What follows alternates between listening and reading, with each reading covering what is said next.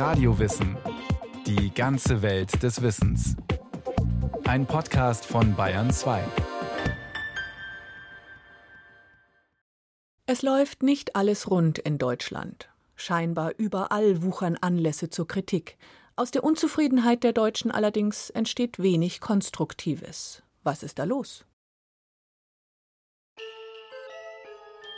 Wie stellen sich Menschen eigentlich das perfekte Leben vor? Als Paradies? Als Schlaraffenland? Als Garten Eden? Aus dem Garten Eden wurde die Menschheit bekanntlich rausgeworfen.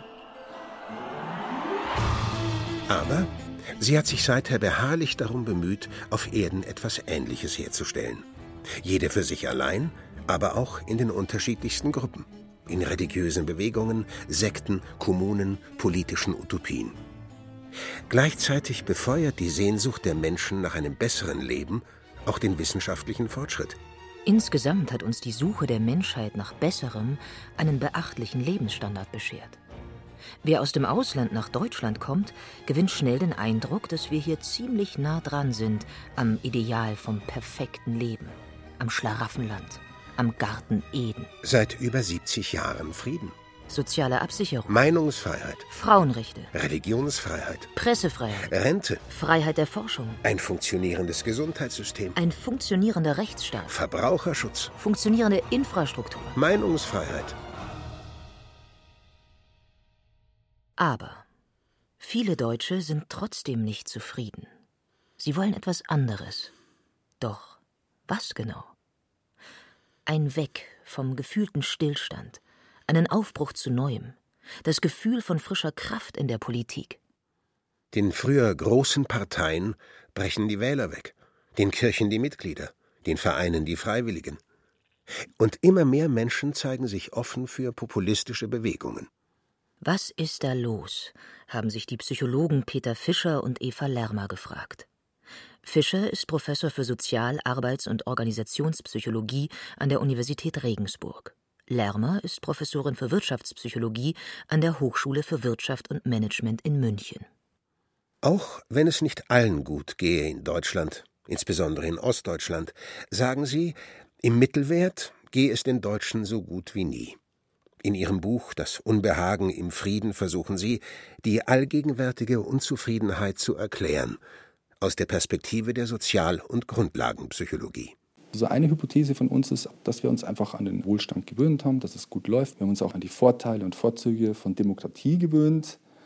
Und äh, jetzt kennt man aus der Psychologie den Habituationseffekt. Das heißt, wenn ich einen Menschen ganz lange einen bestimmten Stimulus aussetze, irgendwann wirkt der nicht mehr. Also eine Belohnung, die sie immer wieder bekommen, die ganze Zeit, irgendwann nehmen sie die dann gar nicht mehr wahr. Und dann vergessen wir das so ein Stück weit, also Gewöhnung. Und tatsächlich. Wenn über längere Zeit keine Veränderung zu spüren ist, können Menschen das schlecht aushalten. In der Konsequenz sorgen sie selbst dafür, dass sie Neues erleben. Das zeigte 2014 eine Studie des Psychologen Timothy Wilson von der University of Virginia.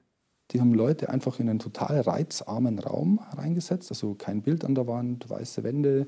Da konnte man nichts tun, außer auf einem Stuhl sitzen. Die durften auch nicht schlafen. Denen hat man vorher das Smartphone weggenommen. Also die sollten einfach eine halbe Stunde da sitzen.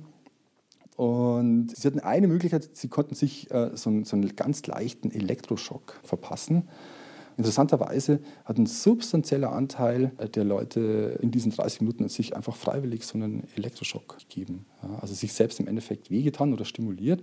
Und das kennt man in der Psychologie, also so reizarme Umgebungen, das mögen wir nicht, da wollen wir uns irgendwie wieder rausbringen. Und der Mensch sucht scheinbar nach Aufregung und nach dem Unterschied, nach dem Kontrast. Und der tut sich ganz schwer, Dinge irgendwie einfach so stehen zu lassen, auch wenn alles gut läuft.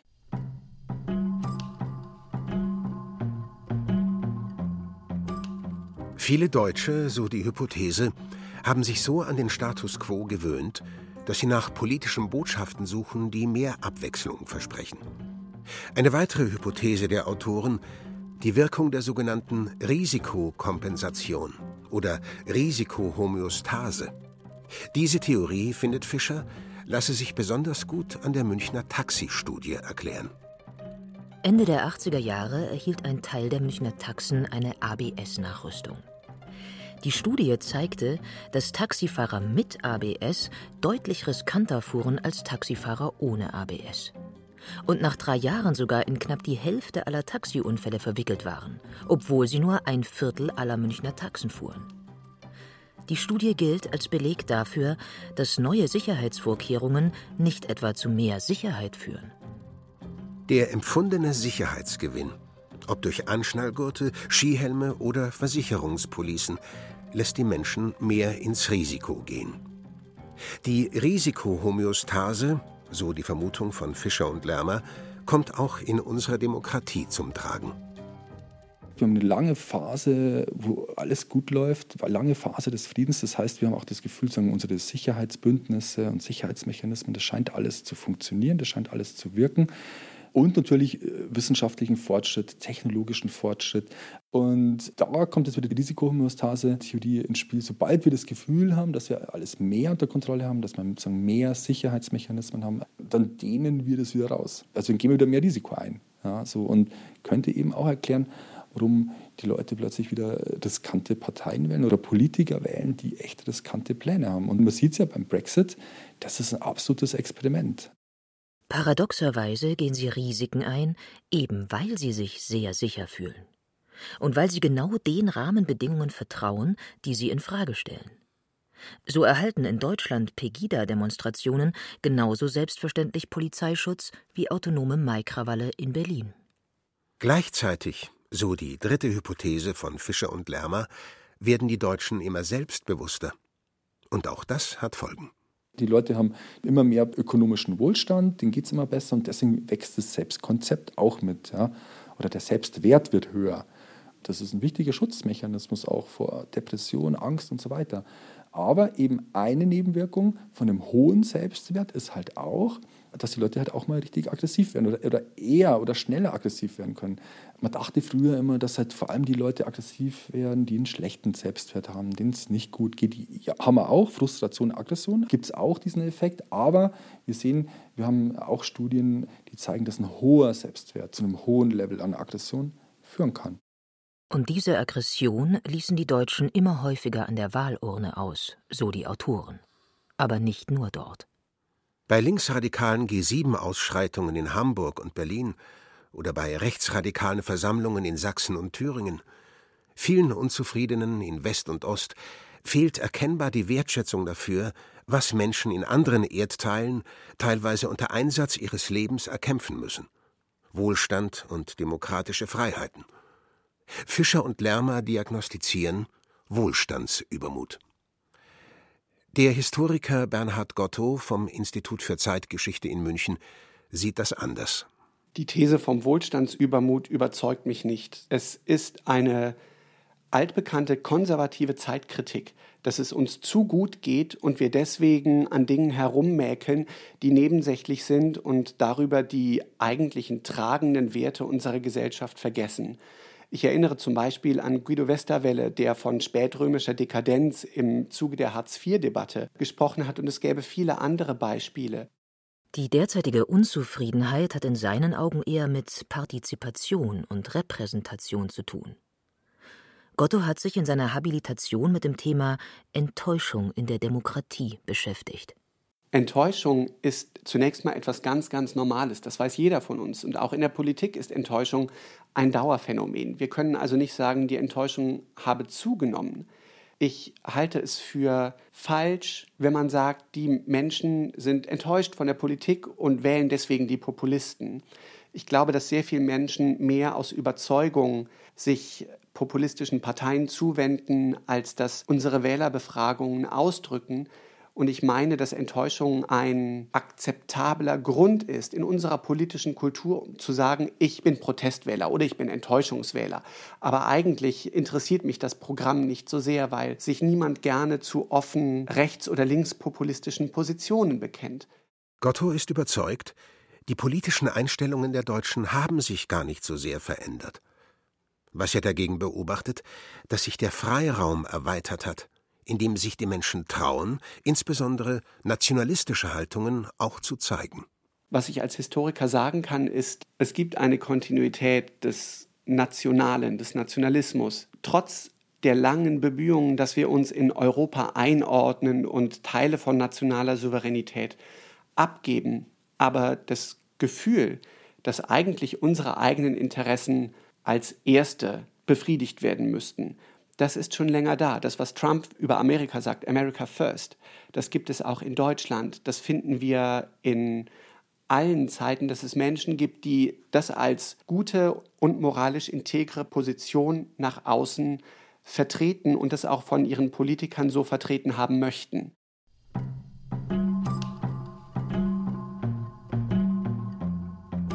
Allerdings wo früher der Leserbrief oder die Bürgersprechstunde die einzigen und ziemlich aufwendigen Möglichkeiten boten, um die eigene Position wenig effektvoll äußern zu können, eröffnen die sozialen Medien heute ganz andere Möglichkeiten. Ohne Filter, ohne Moderation, ohne Redaktion.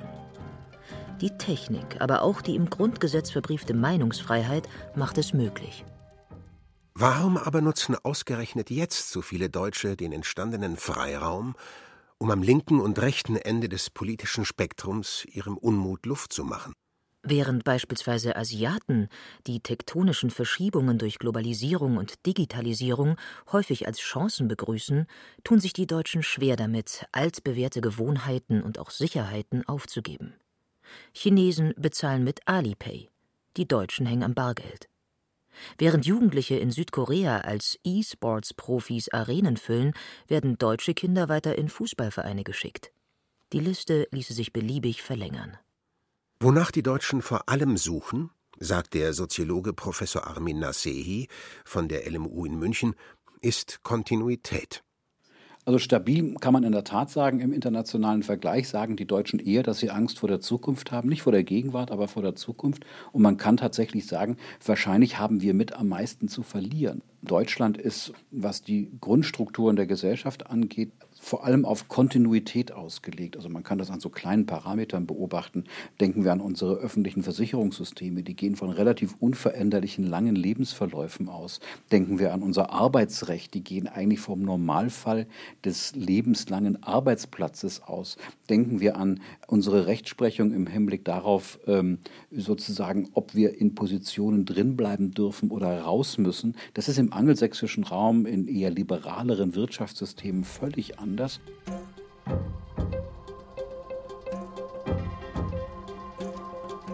Die Sorge vor der Zukunft schafft Unzufriedenheit. Insbesondere Unzufriedenheit mit Mainstream-Politikern, die keine zukunftsweisenden oder zumindest identitätsstiftenden Visionen anbieten. Die ehemaligen Volksparteien drehen sich um sich selbst und liefern kaum Lösungsansätze für Herausforderungen, die die Menschen beunruhigen beim Thema Digitalisierung, in der Bildungspolitik, bei der Erneuerung der Infrastruktur, beim Schutz der Verbraucher gegenüber den Dieselbetrügereien der Automobilkonzerne, beim Durchsetzen des staatlichen Gewaltmonopols gegenüber ausländischen Clans, Sendepause. Und so wächst die Unzufriedenheit weiter. Berechtigterweise es ist interessanterweise so, dass man Unzufriedenheit immer auf einem bestimmten Niveau diskutiert und das hat wenig mit Objektivität zu tun. Es hat vielleicht manchmal etwas mit Vergleichen zu tun, aber die Frage ist, womit man sich eigentlich vergleicht. Wenn wir Deutsche uns mit anderen Ländern vergleichen, dann schneiden wir eigentlich in fast allen Parametern sehr gut ab, aber wir vergleichen uns vielleicht mit Sicherheiten, die es vor kurzem noch mal gab und dann sieht die Sache schon anders aus. In der Tat. Die Sehnsucht nach einem überschaubaren Leben ist allgegenwärtig und in jeglicher Variante zu finden.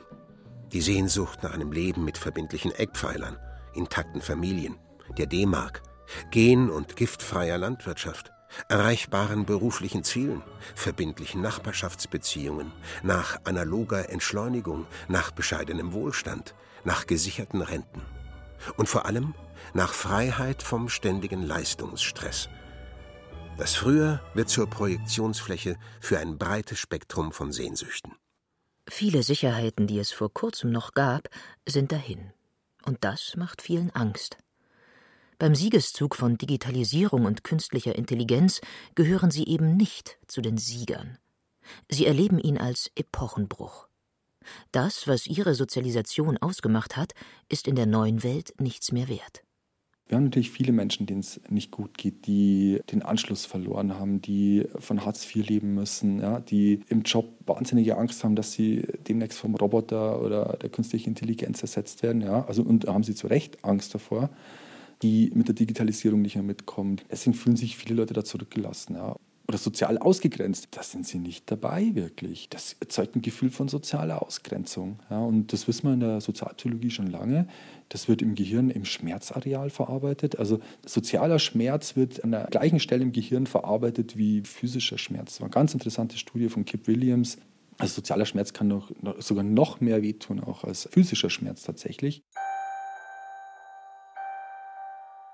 Was erstaunlich ist, nicht nur die sozial Ausgegrenzten sind unzufrieden und zündeln. Auch sozial gut verankerte folgen inzwischen den unterschiedlichsten Heilsversprechen.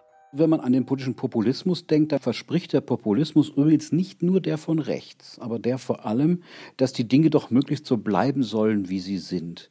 Und das ist natürlich ein merkwürdiger Satz in einer sehr volatilen Welt. Man möchte aber sagen, wir möchten gerne wieder richtige Deutsche sein. Wir möchten wieder gerne das Leben haben, an das wir uns gewöhnt haben. Wir möchten nicht konfrontiert werden mit so schrecklichen Diagnosen wie dem Klimawandel. Für Rechte ist das ein wahnsinnig tolles Thema, weil dann Eliten kommen und sagen, ihr müsst euer Verhalten ändern. Seht ihr, das ist die Verschwörung der Eliten, die sagen euch, ihr sollt nicht mehr Diesel fahren, ihr sollt nicht mehr mit dem Flieger nach Mallorca fliegen und so weiter und so weiter. Wir aber sagen euch, es wird alles so bleiben, wie es ist. Das Populismusbarometer 2018 der Bertelsmann Stiftung stellte unterdessen fest, dass bereits über 30 Prozent der Deutschen populistische Einstellungen vertreten. Weitere 30 Prozent zumindest teilweise. Umfang und Intensität populistischer Einstellungen nehmen weiter zu, insbesondere in der politischen Mitte und bei Wählern der Linkspartei. Es gibt auch einen linken Populismus, der sagen würde, ähm, die ganzen Errungenschaften, die wir erreicht haben, die verschwinden eigentlich aus der Gesellschaft, was objektiv gesehen tatsächlich nicht stimmt. Also je besser es uns geht, desto besser sind wir auch in der Lage, das Negative öffentlich zu diskutieren. Und dann sieht es für diejenigen, die die Sicherheit haben wollen, so aus, als würde alles zugrunde gehen. Die Gefahr dabei, Populisten rechts wie links im Spektrum sind überzeugt, dass die Errungenschaften einer freien, aufgeklärten Gesellschaft eingeschränkt werden müssen, zugunsten vermeintlich höherer Ziele. Zu den Opfergaben gehörten dann unter anderem die Gleichheit vor dem Gesetz, die Meinungsfreiheit, die Pressefreiheit, die Unabhängigkeit der Forschung. All diese Errungenschaften sind ohne die Aufklärung nicht denkbar.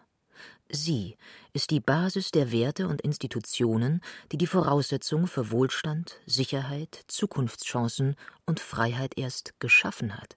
Das ist ein starker Emanzipationskampf gewesen. Man kann sagen, das sind die bürgerlichen Revolutionen des 19. Jahrhunderts, die schon zu so einer Art Grundidee der Moderne geworden sind. Unsere Rechtssysteme sind so aufgebaut. Auch das liberale Wirtschaftssystem ist im Prinzip darauf aufgebaut. Das Unternehmerische ist darauf aufgebaut.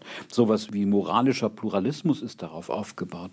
Die Emanzipation vom Religiösen ist darauf aufgebaut. Und man kann ja in der Industriegesellschaft sagen, es gab trotzdem noch so intermediäre Organisationen wie Gewerkschaften, Gewerkschaften, Parteien, durchaus auch Kirchenmitgliedschaft und ähnliche Dinge, die uns wenigstens eine gewisse Art von Kontinuität vermittelt haben. Und hier geht es jetzt gar nicht um die Arbeitsplatzkontinuität, sondern um eine Kontinuität unserer Weltbilder. Wir wussten zum Beispiel, wer die Guten und wer die Bösen sind. Also das ist ja etwas, was uns auch Halt gibt. Gut, das ist alles weg.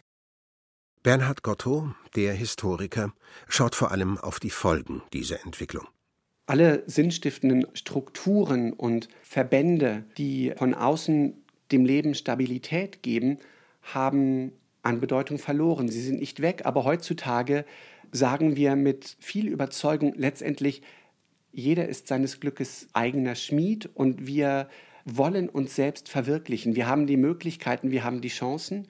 Damit ist aber auch der Druck deutlich gestiegen, das Ergebnis vor sich selber zu rechtfertigen, weil niemand sonst mehr dafür verantwortlich sein kann, wenn unser Leben nicht das Glück bereithält, das wir in ihm gesucht haben. Deswegen glaube ich, ist Enttäuschung auch im politischen Raum sozusagen näher an das persönliche Bekenntnis gerückt. Auch das eine Spätfolge der Aufklärung. Früher bestimmten die Eltern, der Ehepartner, der Lehrer, der Arbeitgeber, die Kirche und auch der Krieg die Rahmenbedingungen für die eigene Lebenszufriedenheit. schicksalhaft, unabänderlich. Heute hat jeder Einzelne den Auftrag, frei und selbstverantwortlich sein Leben und sein Glücklichwerden zu gestalten. Sind die Menschen einfach überfordert durch die Vielfalt von Optionen und Herausforderungen, mit denen sie die Freiheit einer aufgeklärten Gesellschaft konfrontiert? Überfordert, genau die Entscheidungen zu fällen, die das eigene Leben zum Erfolg machen? Also wenn man an die Tradition der Aufklärung denkt, dann hat die Aufklärung ja eigentlich damit begonnen, den Menschen zu sagen, ihr müsst euer Leben selber führen. Also ihr müsst euren eigenen Verstand gebrauchen, wie es bei Kant hieß. Und man braucht heute viel mehr das, was die Aufklärung versprochen hat, Entscheidungskompetenz, die mir selber zugerechnet wird. Und dann ist es natürlich umso leichter für alle möglichen Anbieter, das zu kompensieren. Und womöglich liegt genau hier der Unterschied zum biblischen Garten Eden. Weil sie vom Baum der Erkenntnis gegessen hatten, wurden Adam und Eva aus dem Paradies geworfen. Heute ist es genau andersherum. Gerade Erkenntnis und Entscheidungskompetenz garantieren die Kontinuität, nach der sich die Deutschen so sehnen. Wenn sie die kostbaren Errungenschaften der Aufklärung weiter wertschätzen und verteidigen, wird es ihnen dieses Mal vielleicht gelingen, im Garten Eden bleiben zu können.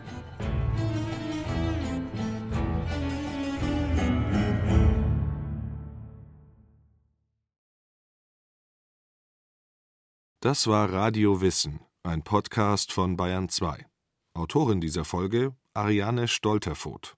Regie führte Frank Halbach. Es sprachen Katja Bürkle und Christoph Jablonka. Technik Adele Kurzil. Redaktion Bernhard Kastner. Wenn Sie keine Folge mehr verpassen wollen, abonnieren Sie Radio Wissen unter bayern2.de slash podcast.